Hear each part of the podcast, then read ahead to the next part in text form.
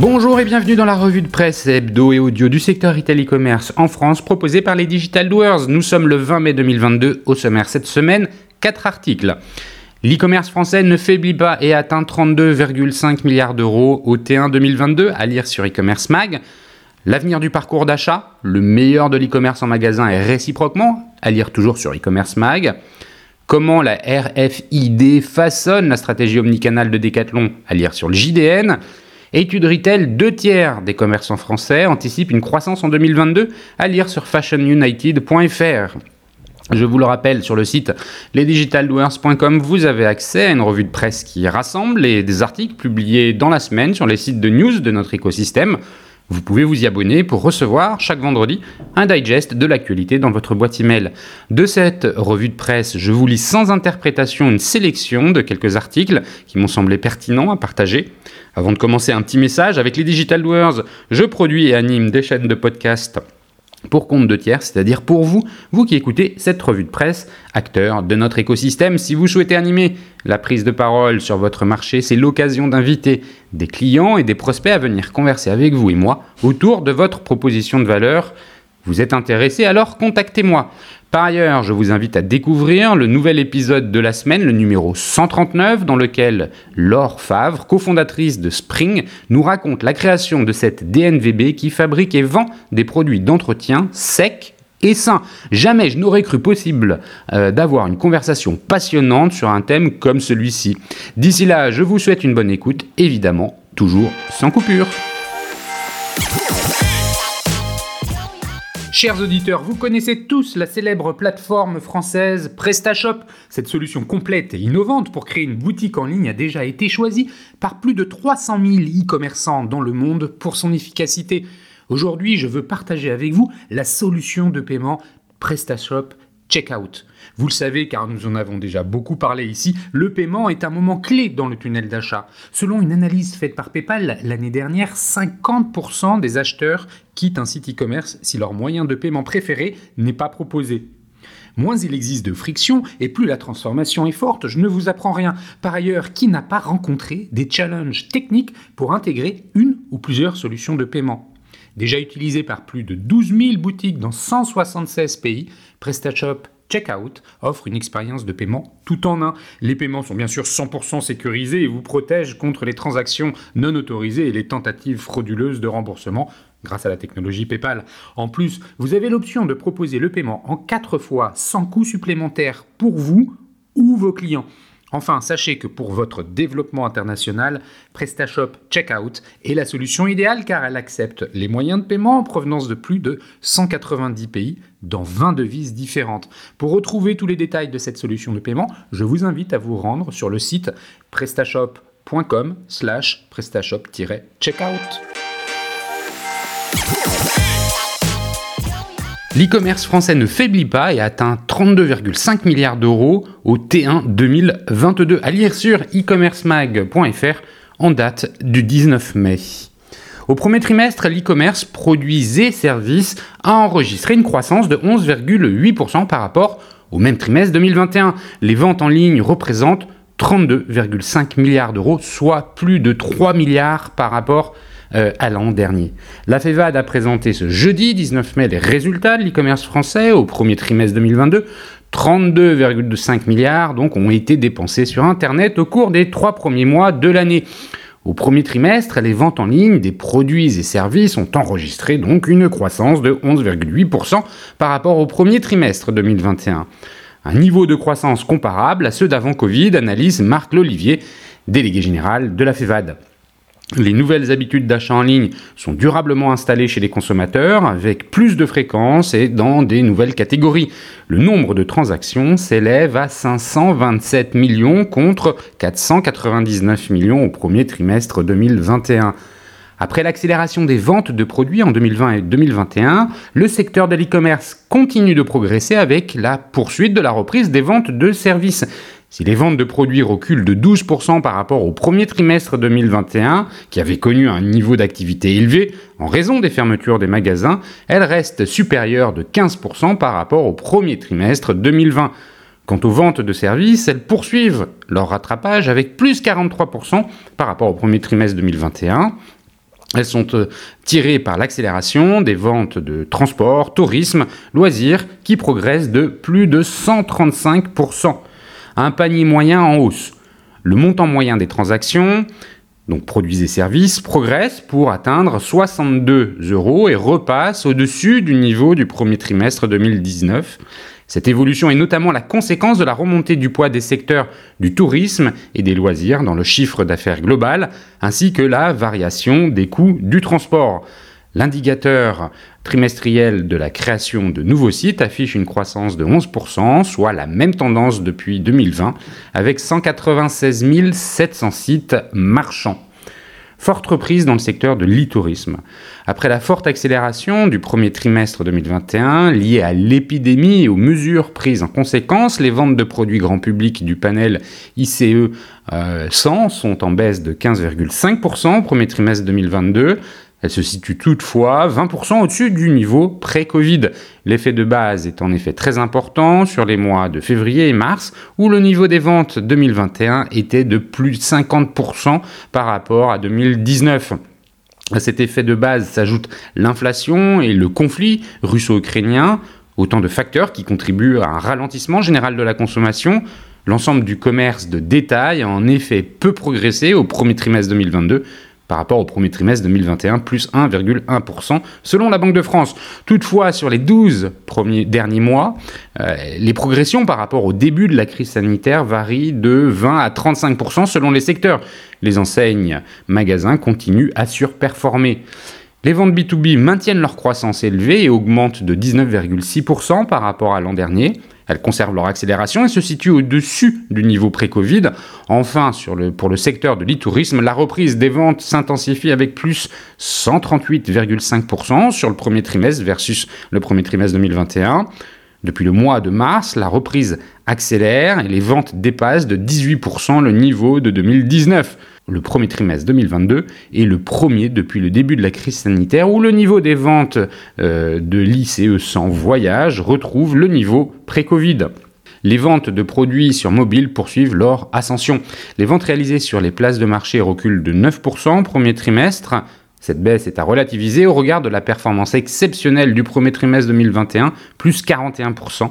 Elle reste donc 34% au-dessus du niveau de 2019. Le poids des ventes sur les places de marché représente 15% du total des ventes ICE 100 produits et progresse d'un point par rapport à l'an dernier. Les ventes globales sur mobile, donc produits et services, augmentent de 14% au premier trimestre de cette année, alors qu'au premier trimestre 2020 et 2021, elles avaient été portées par les euh, ventes de produits. Au premier trimestre 2022, elles bénéficient de la reprise des ventes du voyage.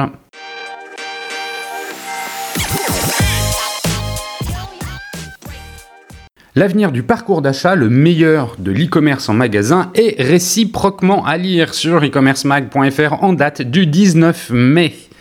Après avoir brutalement euh, bousculé les habitudes des retailers et des consommateurs, la crise sanitaire s'en est allée. Tout le monde s'accorde pour affirmer qu'elle a accéléré la transformation du commerce mais, quelle est la portée et la pérennité de ces transformations? Bartle Management et PwC Consultants ont mené un observatoire fin 2021 auprès de plus de 25 acteurs du monde du retail pour recueillir leurs témoignages en réponse à cette question. Trois enseignements clés peuvent être retenus.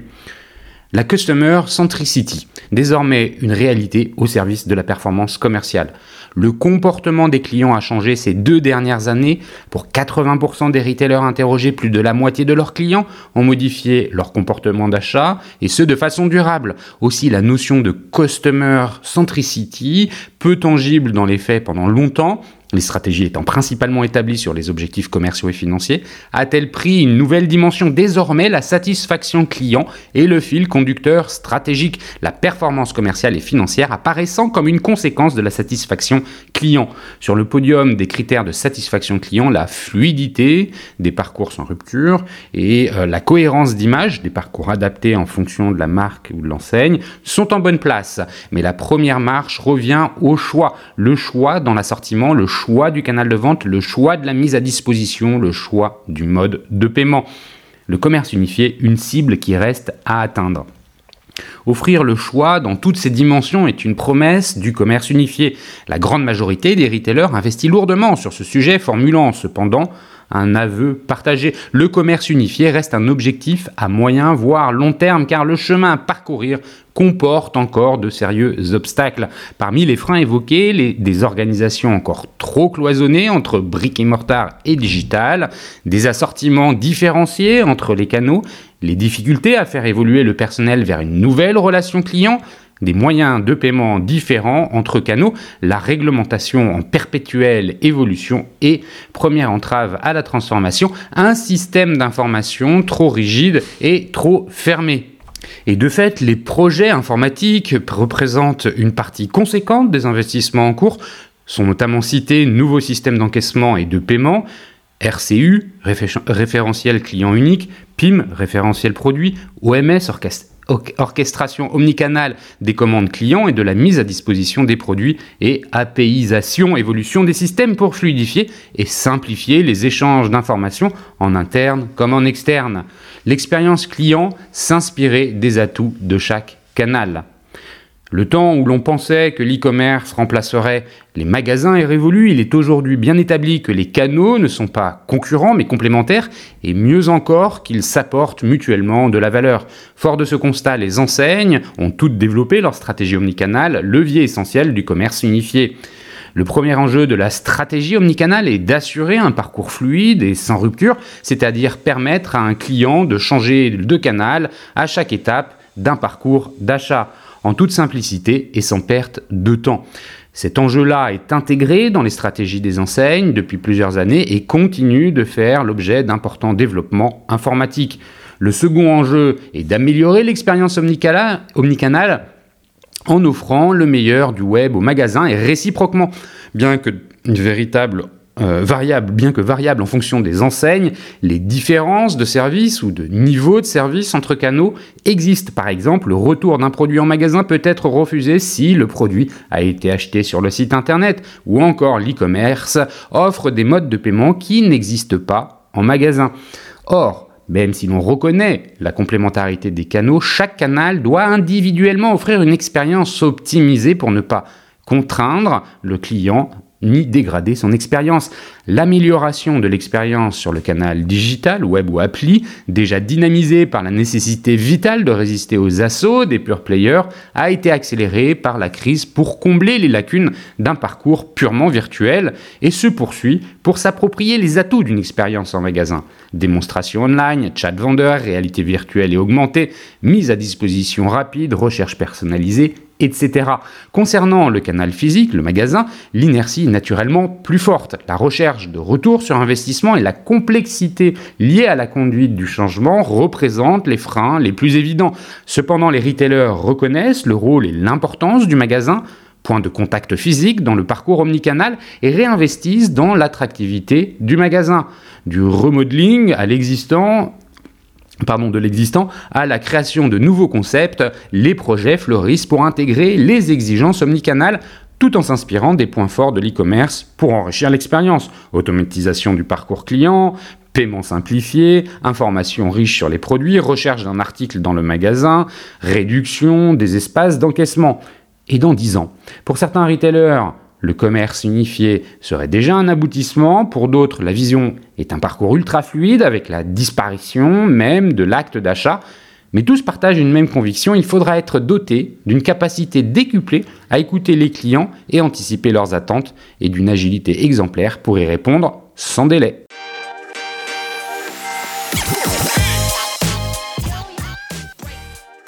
Comment la RFID façonne la stratégie omnicanale de Decathlon à lire sur le JDN en date du 16 mai. En équipant chacune de ces 100 000 références d'un tag RFID, l'enseigne lilloise a développé des outils digitaux pour proposer une expérience online et offline fluide à ses clients. Dans les allées du magasin DX à Villeneuve d'Ascq, près de Lille, comme dans les 1746 autres euh, implantations du géant du sport Decathlon, l'ensemble des produits en rayon porte un tag RFID. Des vendeurs sont équipés de mobiles Android, l'encaissement se fait dans des bacs de caisses automatiques et l'inventaire avec des raquettes et même des robots. Toutes ces technologies sont le fruit d'une stratégie entamée en 2013 pour généraliser l'identification RFID des références d'abord sur les chaussures et vêtements en 2014 puis sur l'ensemble des produits à partir de 2019. L'utilisation de tags RFID porte derrière de nombreuses innovations technologiques de l'entreprise qui facilitent le quotidien de ses collaborateurs et fluidifient le parcours de ses clients online comme offline. Ces tags identifient de manière unique chaque produit. Ils sont apposés comme étiquette ou servent à fermer un emballage ou encore intégrés directement dans la couture des vêtements. Ils portent aussi le passeport digital du produit avec des informations concernant sa composition, son lieu de production, son parcours et apporte donc transparence et traçabilité. En ayant misé très tôt sur cette technologie, Decathlon est aujourd'hui en mesure de proposer son expertise à d'autres entreprises. Océan de data. Notre enjeu depuis 2015 est d'être le meilleur sur la technologie RFID à l'international, confirme Jérôme, Dubreuil, le euh, CDO de Decathlon. Notre transformation digitale passe par le recrutement de talents, la sécurité de ce que nous proposons, mais aussi par tirer parti de notre océan de data et rester leader sur notre innovation RFID que nous proposons comme un service à d'autres entreprises, poursuit-il. L'enseigne nordiste a rapidement eu conscience que si son modèle marchait bien aujourd'hui, cela ne sera peut-être pas le cas dans le futur. Decathlon a donc opéré son virage digital à l'aide de son entité Decathlon Technologies avec pour objectif d'intégrer le commerce digital au futur de l'expérience client. Aujourd'hui, l'enseigne enregistre un chiffre d'affaires de 13,8 milliards d'euros hors taxes, dont 20% proviennent du digital, et que ce soit les ventes e-commerce, celles de sa marketplace ou celles réalisées avec des outils digitaux en magasin. Le Chief Digital Officer affirme la volonté euh, de Decathlon d'aller vers des magasins plus expérientiels, comme son nouveau concept récemment ouvert au Canada. L'assortiment en rayon est réduit, le client vient voir et vivre une expérience, il accède aux produits disponibles via des QR codes, l'encaissement ainsi que euh, l'entrepôt adossé au magasin sont entièrement automatisés stock unifié et 100% cloud.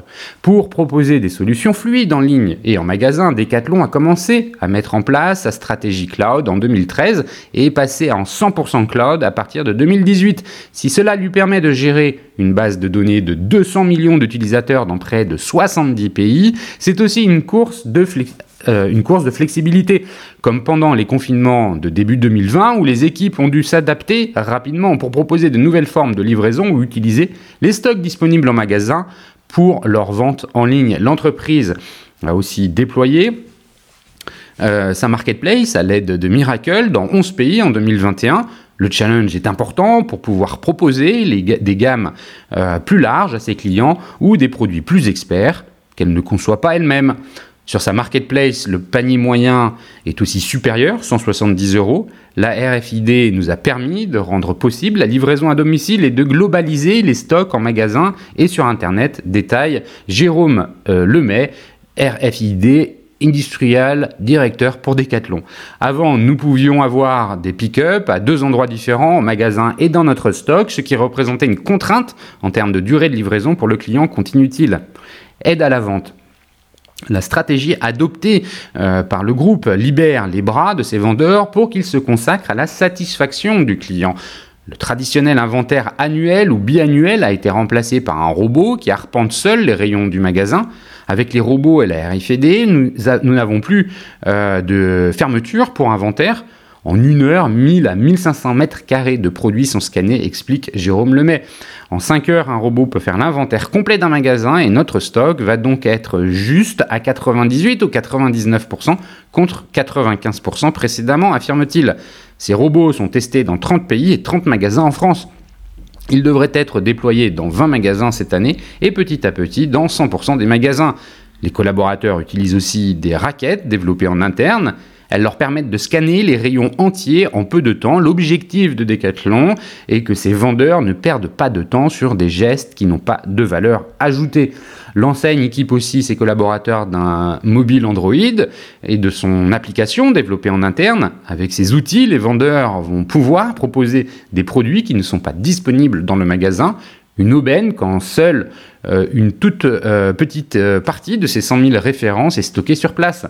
Ils peuvent commander le produit pour le client, proposer la livraison et même proposer à l'encaissement directement en rayon grâce à un petit lecteur RFID. Derrière cette application de l'intelligence artificielle va proposer des produits liés à la recherche effectuée et aider le vendeur dans sa prise de décision. Des bornes en rayon présentent aussi l'ensemble des gammes pour accompagner le client vers un meilleur choix. Seconde main, un reproche courant fait à Decathlon était que ses clients étaient mieux informés que le vendeur lui-même. Les recrutements s'orientent maintenant vers des collaborateurs experts dans leur sport qui vont apporter une nouvelle expérience aux clients. Il va être en mesure de créer son réseau, d'organiser des événements, des événements sportifs hors du magasin et même de procéder à des ventes directement sur le terrain grâce aux outils qu'il a en main. Le retour produit a aussi été fluidifié. Dans son magasin laboratoire de Villeneuve d'Ascq, Decathlon a disposé à l'entrée une borne de retour autonome sur laquelle les clients peuvent retourner d'eux-mêmes les produits encore neufs. La RFID sert toutes les étapes de la vente et accompagne aussi ce retour produit. Elle permet de garder une trace de la vie du produit, de faciliter son reconditionnement et sa remise en circulation, un élément important pour l'enseigne qui s'est engagée dans la vente de produits de seconde main avec sa plateforme euh, Seconde Vie. Si cette stratégie consistant à insérer des tags RFID dans l'ensemble des produits peut sembler coûteuse, les équipes de Decathlon Technologies affirment qu'elle est rentable. Elle réduit notamment le nombre de vols. Bref, Decathlon à fond la RFID.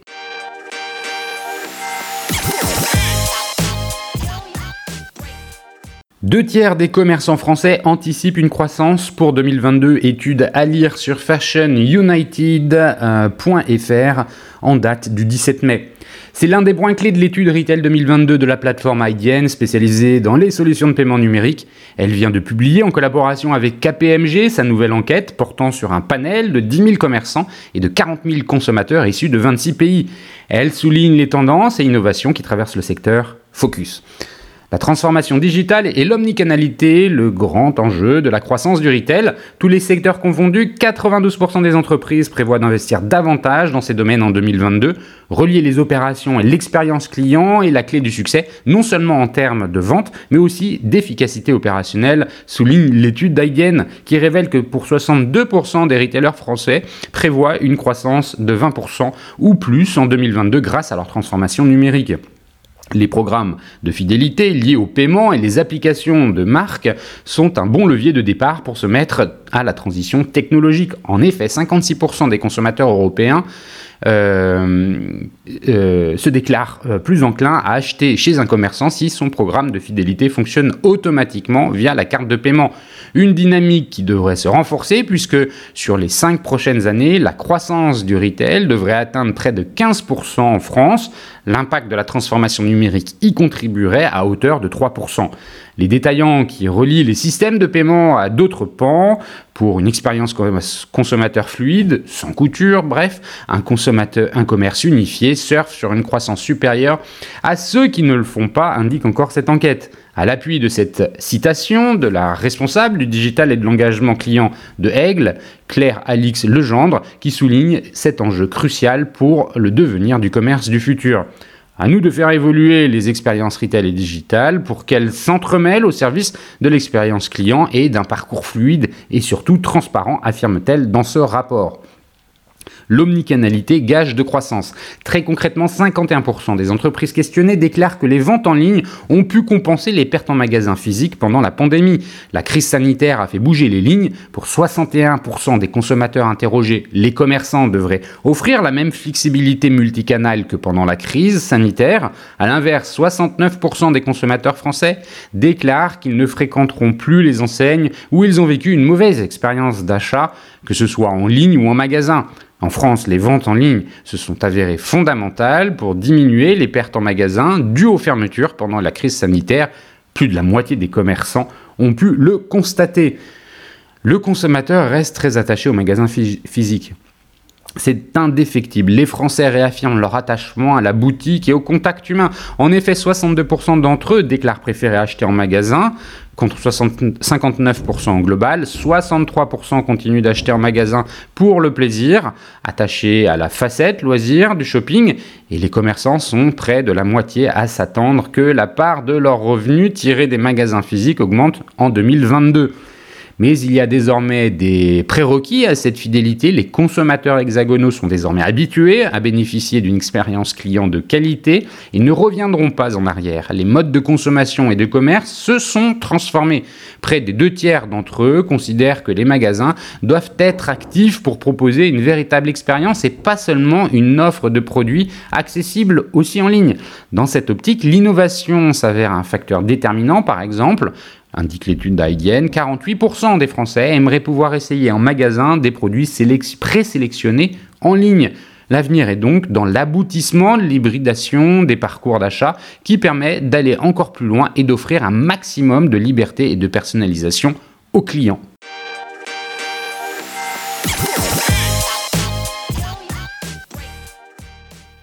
Et voilà, c'est fini pour cette semaine. Merci de m'avoir écouté. N'oublie pas de vous abonner à la revue de presse sur le site lesdigitaldoers.com. Si vous aimez l'exercice de cette revue de presse Retail e-commerce dans sa vision audio, n'hésitez pas à me le faire savoir en m'envoyant des messages sur LinkedIn et mieux encore en la faisant connaître autour de vous. Enfin, un dernier message d'auto-promo avec les Digital Doers. Je produis des chaînes de podcasts thématiques sur les pour les prestataires de services de notre écosystème. Donc si vous souhaitez animer la prise de parole de votre marché, c'est l'occasion d'inviter des clients et des prospects à venir converser avec vous autour de votre proposition de valeur.